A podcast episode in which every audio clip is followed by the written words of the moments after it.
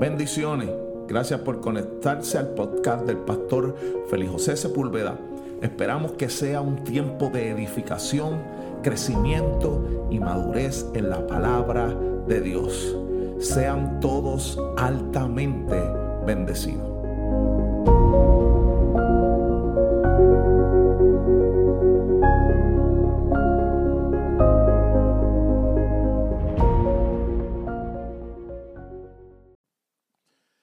Bienvenidos.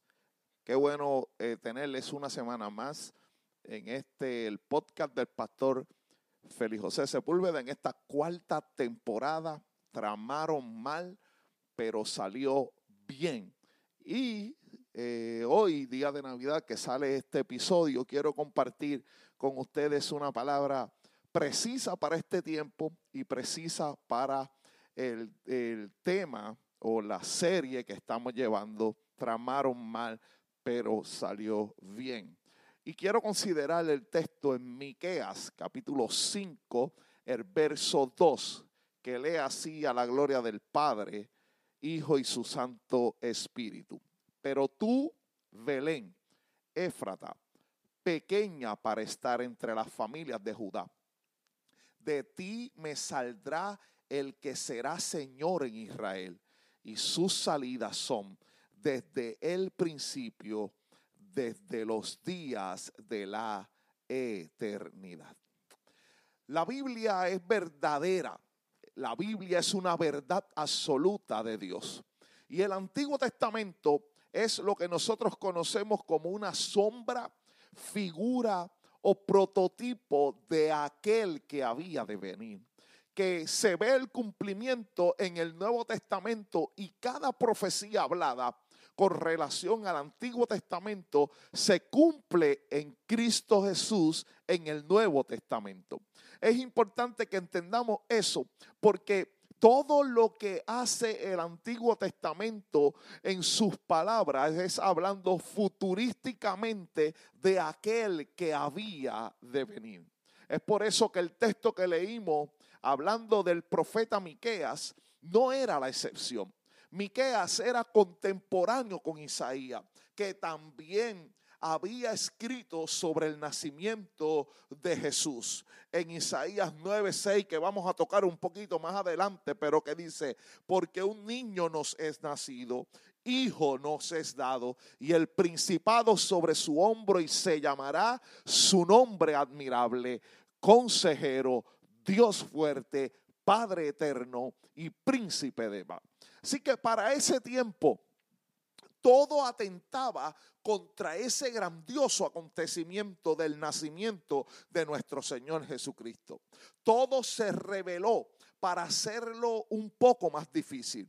Algunos tramaron incluso en contra del nacimiento, pero lo que está escrito en la eternidad no hay manera de cancelarlo. Incluso lo que está escrito o se ha dicho de usted y lo que se ha dicho de mí, por más difícil que se vea, por más angustioso que esté o por más difícil que sea la temporada, no implica que lo que Dios habló para la vida de cada uno de nosotros se va a cancelar.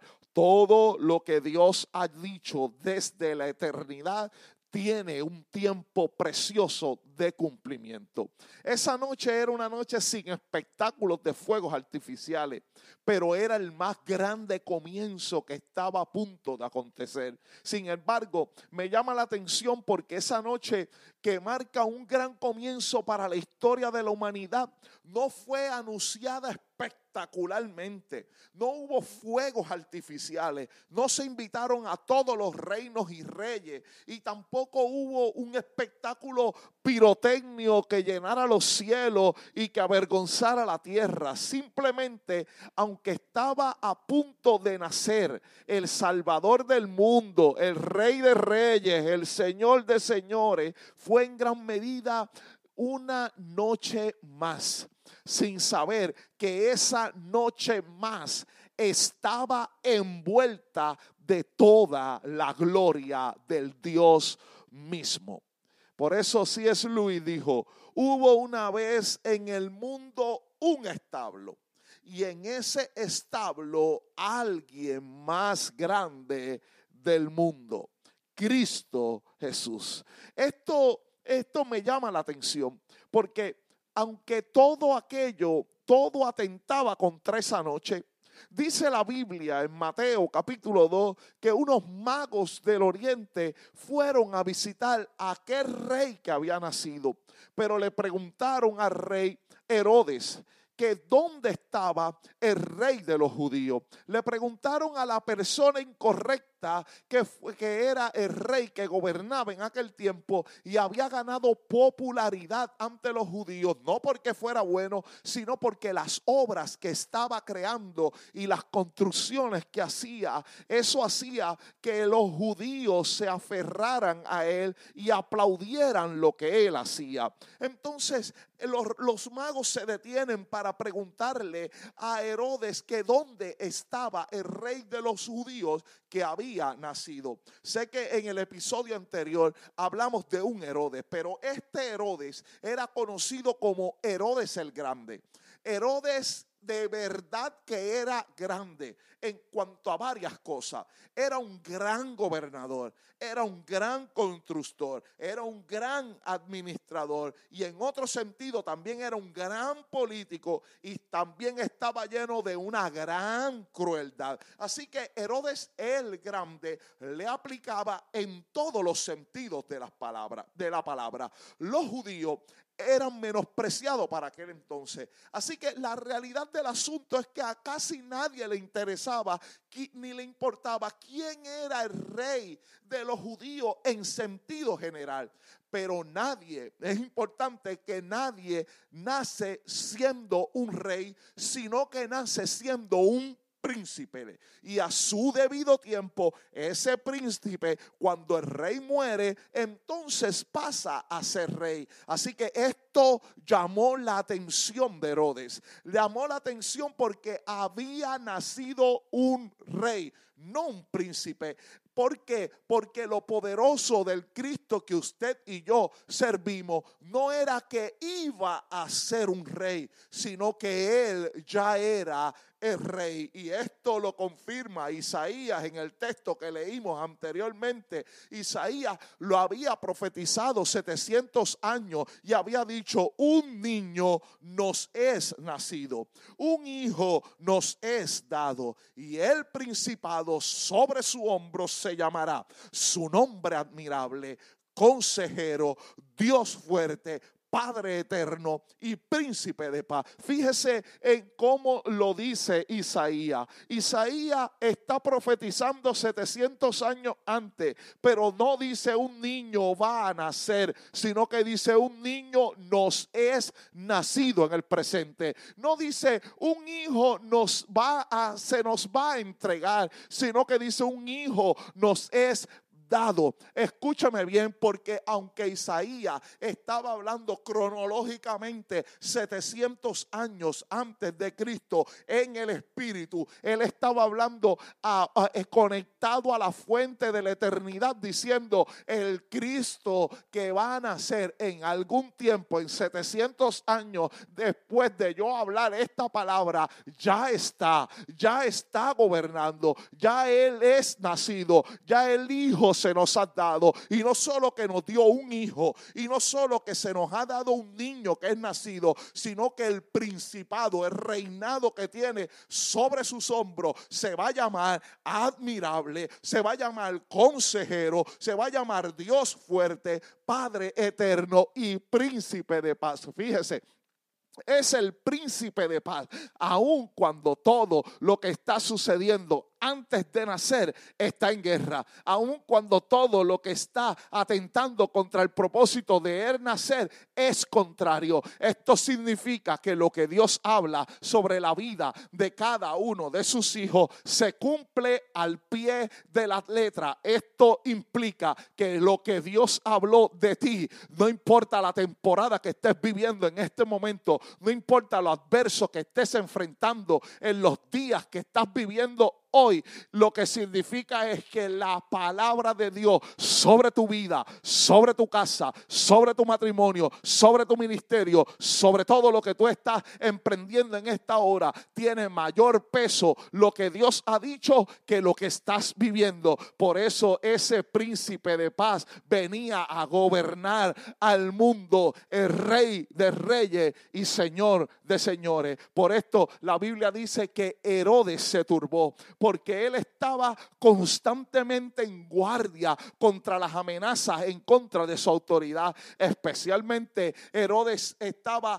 eh, eh, eh, constantemente en guardia contra los de su propia familia. Mire, mire, amado, si, si, si la historia es tan cruel con Herodes, que mire que Herodes, después de haber subido al trono, aniquiló el Sanedrín, la corte suprema de los judíos, mató a 300 mil oficiales de la corte sin piedad. Más tarde, incluso mató a su propia esposa, Mariam, y a su suegra, Alejandra. También mató a su hijo mayor, Antipater, y dos hijos más, Alejandro y, y Arisóbulo.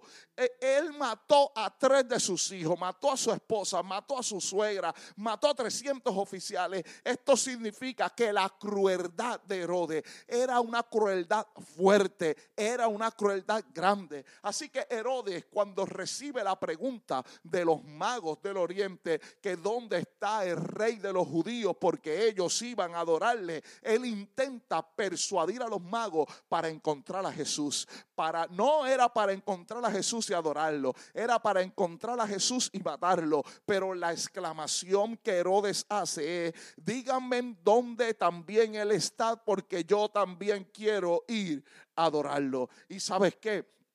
Los magos eh, fueron hasta donde Jesús, guiados por el GPS de la estrella, llegaron frente a donde estaba Jesús que había nacido y, y volvieron y no entraron a donde Herodes. Esto enfureció a Herodes y él dio una instrucción que quería matar a todo lo que estaba en contra de su reinado, sin saber que que el que había nacido no solo atentaba contra el reinado de él, sino que atentaba contra todos los reinos, porque el mismo Jesús hablando en Juan 18, 36 dice que el reino de él no es de este mundo. Así que él lo que estaba diciendo era que este reino no estaba sujeto a las cosas del mundo, no estaba sujeto a, a, las órdenes y a las leyes de este mundo, que este reino era superior al de él. Por eso él no solo estaba atentando contra Herodes, sino que estaba atentando contra todos los reinos, porque el reino de Dios es un reino superior a cualquier reino que está establecido en estos momentos. Esa noche en la ciudad de Belén, los acontecimientos fueron discretos, los acontecimientos fueron duros, los acontecimientos fueron dolorosos. Los acontecimientos fueron angustiosos para María y José, que ellos estaban atravesando un duro momento. ¿Sabes qué? María y José tenían más preguntas que respuestas. José y María debían de estar cautelosos, pero no solo cautelosos, también tenían temor de lo que estaba pasando. Cuando no se encontró lugar en la sala de partos de la ciudad y fueron a dar con su humanidad en un hostil suelo de un pesebre. Amado, entienda esto. La dinámica para José era dura. La dinámica para María era, e, era increíble. Era algo que ellos no percibían. Ellos habían recibido una palabra de un ángel. Habían recibido una palabra de Dios directamente a la vida de ellos. O sea, todo estaba en contra de la vida de ellos, pero había una palabra que decía que al que ella estaba cargando iba a ser el rey del mundo entero. Amado, pero usted debería tener muchas preguntas cuando todo lo que se trama es en contra de lo que la palabra de Dios nos ha dicho. Que todo lo que se ha hablado se vuelve en contra de lo que ya Dios había hablado. Y ellos debieron estar muy preocupados. Ellos debieron estar preocupados no solo por la condición de José, sino también por la condición de María. Era una mujer jovencita de entre los 12 a los 16 años, sin experiencia. Era primeriza. Los dolores, la incomodidad por la falta de un lugar adecuado, por la crudeza del momento. Amado, usted tiene que entender esto. Esto de, de llevar al Hijo de Dios al mundo, esto de cargar al Rey de Reyes y Señor de Señores, debería ser un maravilloso momento, pero estaba, estaba siendo nublado por la incomodidad, siendo nublado por un lugar que no era el perfecto ni el adecuado. Amado, esta mujer y este hombre tenía que tener miles de preguntas de por qué estaba sucediendo esto. Imagínese a un hombre que era incapaz de proveer ni tan siquiera lo mínimo de las condiciones para la criatura, de, de tener confortable a su esposa para que entrara en una labor de parto con una persona que lo ayudara. Mira, amado, yo no quiero ni siquiera imaginarme esto. Nosotros ignoramos si él recordó las palabras del ángel en ese instante. Nosotros quizás no, no tenemos idea porque la palabra no lo registra, pero yo me imagino a José preguntándose en su mente, ¿será verdad que el ángel me habló? ¿Será verdad que era el, el Hijo de Dios? ¿Será verdad que es el Salvador del mundo? Tenía muchas preguntas para lo que estaba sucediendo. Todo estaba en contra, todo era adverso, todo lo que estaban tramando para matar incluso los niños menores de dos años estaba en contra de Jesús, pero había una palabra y esa palabra es capaz de sustentarnos en nuestras peores crisis, en nuestros peores momentos y en nuestras peores pesadillas. Por eso Dios ha prometido estar con nosotros en cada una de nuestras situaciones porque Él sabe que lo que Él promete tiene cumplimiento en el tiempo. Ellos también me imagino que se preocuparon por el santo que nacería. Ellos estaban preocupados por el niño que tenía en su vientre. Ellos estaban preocupados también por las condiciones en las que iba a llegar el rey de reyes y el Señor de señores. Yo me imagino que ellos se estarían preguntando, ¿se estará burlando Dios de nosotros? ¿Nos habrá hablado la verdad? ¿Se estará Dios riendo de lo que nos está pasando a nosotros? Yo me imagino que ellos se preguntaron, no cumplimos quizás su palabra y ahora en vez de lo que tenemos cargando al Hijo de Dios, ¿será que Dios nos está castigando porque hicimos algo incorrecto? O ellos tal vez se preguntaron, ¿cómo nosotros vamos a tener a este bebé en estas condiciones cuando se nos dijo que Él salvaría al mundo de los pecados? tenemos al cargador de pecados del mundo, pero estamos en la peor situación que puede estar cualquier mujer. Yo me imagino a María preguntándose, ¿no se supone que Dios me dijo a mí que yo soy bendita entre todas las mujeres? Pero ¿cómo esta mujer bendita entre todas las mujeres puede terminar de esta manera? Yo me imagino a aquella mujer preguntándose, ¿no fui hallada en gracia yo delante de Dios? ¿Y qué me sucede? que estoy viviendo en este peor momento en donde no veo la gracia de Dios manifestarse sobre mi vida. No me imagino a estos hombres y a esta mujer preguntándose, ¿y este hijo no sería un hijo grande? ¿Cómo es posible que pueda nacer en un pesebre como este, en unas condiciones como esta?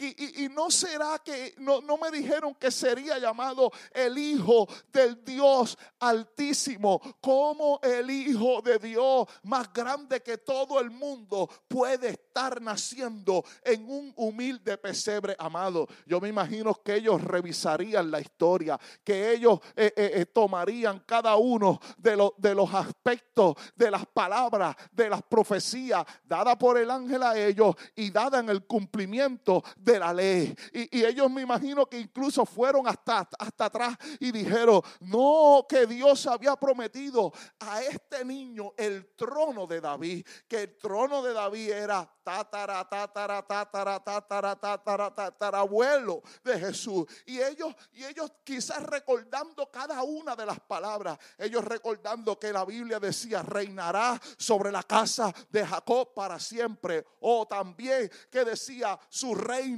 no tendrá fin, pero cada una de las palabras proféticas, cada una de las cosas que Dios había hablado sobre ellos y sobre el hijo que María estaba cargando, no tenía razón de ser. No había manera de verlo con los ojos carnales, pero se entendía que aun cuando la situación era dura, que aun cuando la situación era adversa, lo que Dios había hablado tenía cumplimiento en su hijo. Mira, amado, yo no sé.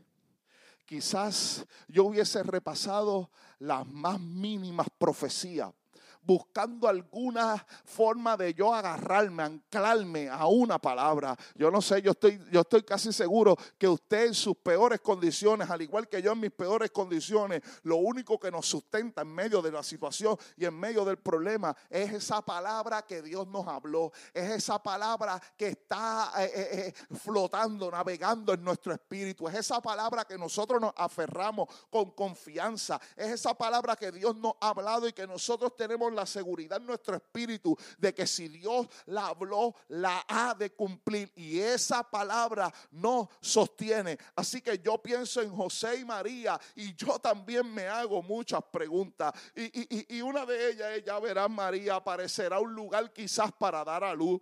Dios mismo nos preparará, te preparará una cama espectacular. Quizás estamos hablando de reinado, estamos hablando de rey de reyes. Quizás va a aparecer el mejor lugar, en el mejor hotel, con la mejor cama, para que tú puedas dar a luz en ese lugar. O quizás también aferrándome a alguna palabra, algo va a suceder. Quizás como dicen la mayoría de los predicadores o, famosos o algunos que están en, este, en estas frases del loga, lo mejor está por venir. María está quieta, cree en la palabra de Dios que lo mejor está a punto de llegar para tu vida, pero no llegaba. En ese momento es que una espera, amado, que los cielos se abran, que suceda un milagro. Las cosas no pueden terminar de esta manera, pero aun cuando las cosas no podían terminar de esa manera, aun cuando estaban aferrados a un milagro, aun cuando estaban esperando que el cielo se abriera, amado, tenemos que entender que hay cosas que no suceden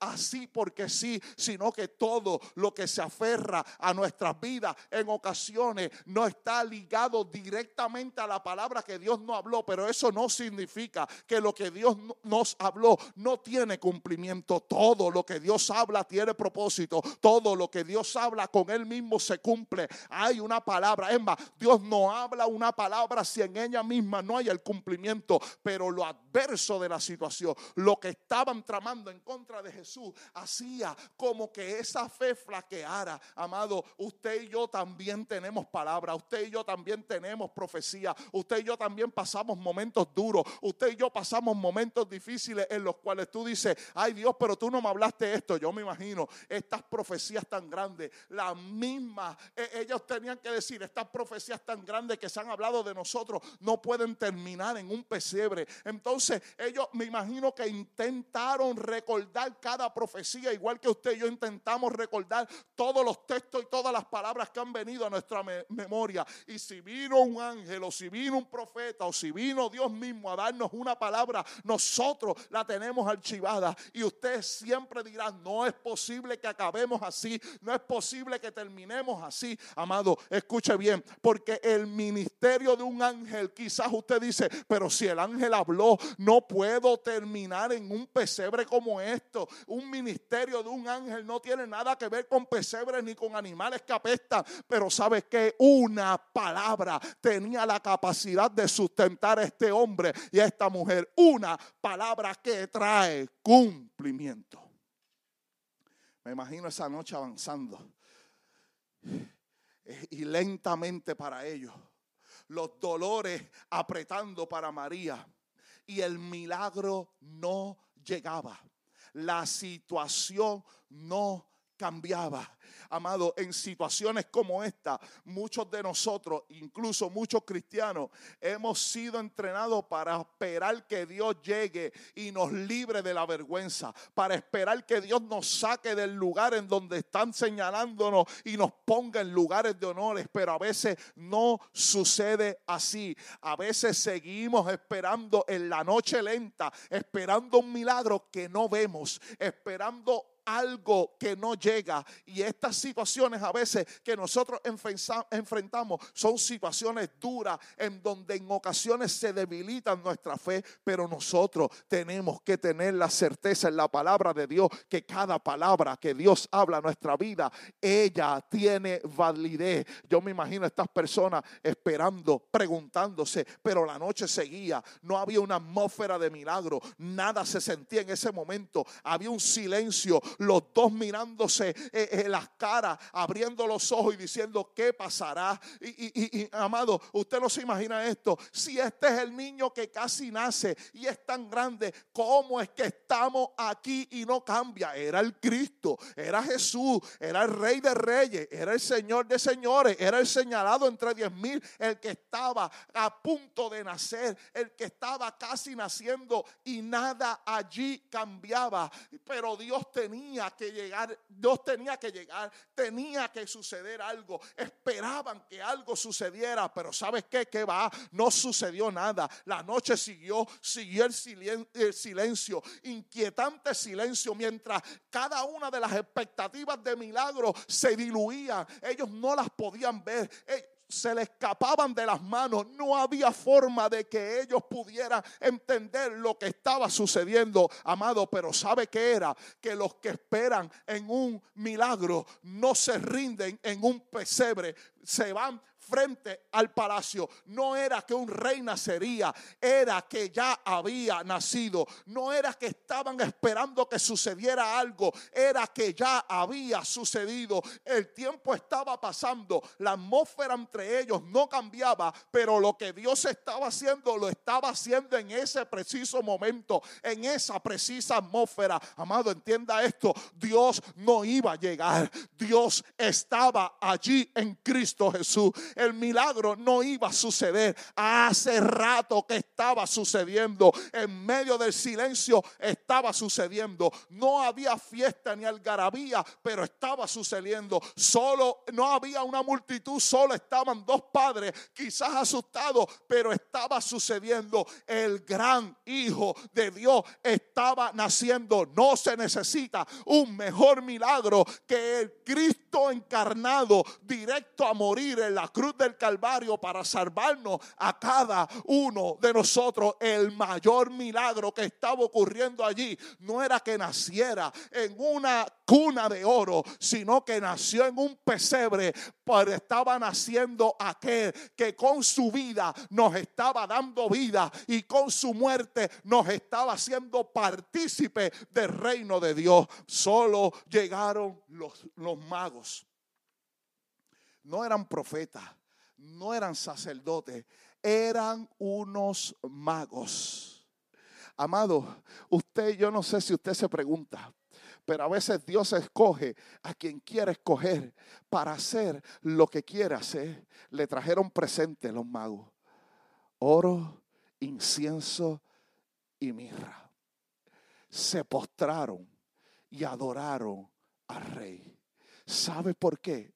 Porque aún cuando nacieron en el, cuando Jesús nació en el lugar donde posiblemente no era el adecuado, donde posiblemente no era eh, eh, lindo que naciera en aquel lugar. Posiblemente es la palabra que el ángel habló no concordaba con el lugar de nacimiento. Lo que Dios estaba haciendo en medio de esto era mayor que lo que ellos estaban viendo con sus ojos naturales. Herodes tramó para matarlo, pero no pudo matar a quien venía a dar vida, amado. La muerte no podía detener al cargador de vida, al poseedor de vida. Tramaron mal en contra del nacimiento, pero Jesús de Nazaret nació y no solo nació en un pesebre, sino que con su muerte y su resurrección nos hizo nacer a cada uno de nosotros de muerte a vida eterna por medio de la vida del Espíritu en nosotros. Unos pastores llegaron unos magos llegaron. No eran profetas, no eran sacerdotes, unos simples pastores a obsequiarle a Jesús de Nazaret.